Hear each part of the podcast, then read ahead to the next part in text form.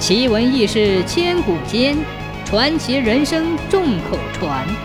千古奇谈。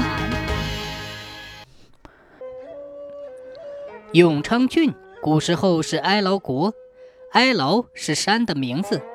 当初有个女子名叫沙湖，住在哀牢山的脚下，靠着河里去捕鱼捉虾过日子。有一次，她在河里捕鱼，忽然撞到了一块木头。因此怀了孕，肚子一天天大了起来。十个月以后，生了十个儿子。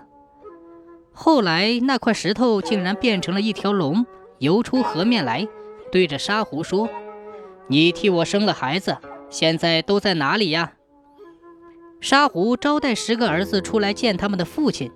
九个儿子看见父亲是一条龙，都吓坏了，一声大喊，全都逃走了。只有那个小儿子不走，陪着龙坐在河边。龙很喜欢他，就用舌头舔舐他。沙湖给小儿子取了个名字，叫九龙，就是汉语里陪坐的意思。因为沙湖用的语言和汉语不同，把陪读成了九，把坐读成了龙。沙湖就和小儿子九龙定居在九龙山下。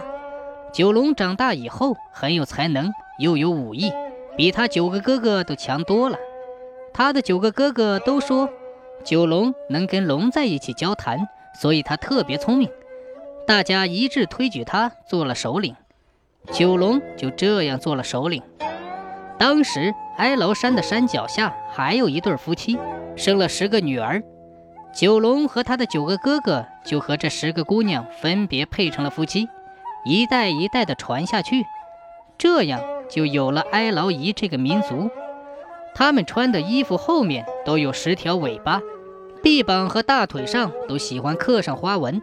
他们喜欢住在水边，山高路远，和内地的百姓很少有往来。